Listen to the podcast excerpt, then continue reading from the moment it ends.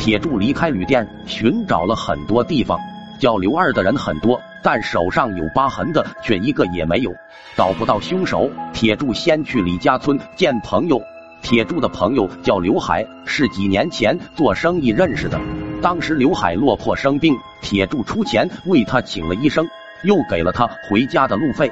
刘海见到铁柱很高兴，请他去酒楼大吃一顿。刘海倒酒时，铁柱看到他的右手有道很明显的疤痕，就问怎么回事。刘海笑道：“别说了，不小心被柴刀划伤的。”吃饱喝足，两人下了楼，正好遇到酒店老板。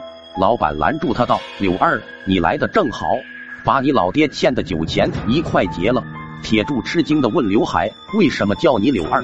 刘海跟铁柱解释：“哦，兄弟有所不知，我在家排行老二，邻居们都叫我柳二。”铁柱若有所思的答道：“哦，原来如此。”在刘海家待了几天，两人相见恨晚。铁柱说道：“要不这样，大哥跟我去镇上待几天。”刘海十分赞同。收拾了下行李，便跟铁柱上路。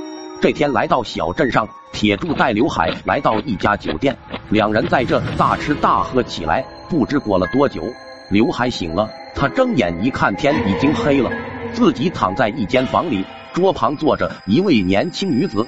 听到动静，女子慢慢转过身来，翠翠花。刘海惊恐的喊道：“你呀！”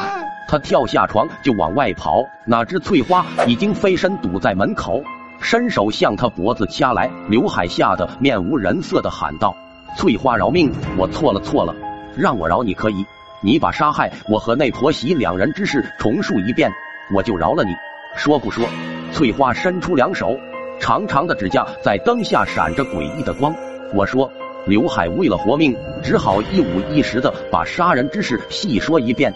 刘海不断的向翠花磕头，翠花饶你，但我绝不会饶过你这杀人凶手。房门一响，铁柱跟老板一起走了进来，将刘海捆绑送往官府。刘海杀人证据确凿，不久就定了死罪，过几日就准备行刑。翠花因为骨灰没了，魂魄囚禁于旅店之中，铁柱便请道士为他做道场，使他安然投胎。做完这些，铁柱带着祭品去给母亲和妻子上坟。娘媳妇，我终于给你们报仇了，你们可以安息了。原来柳二杀死的婆媳两人，竟是铁柱的母亲和妻子。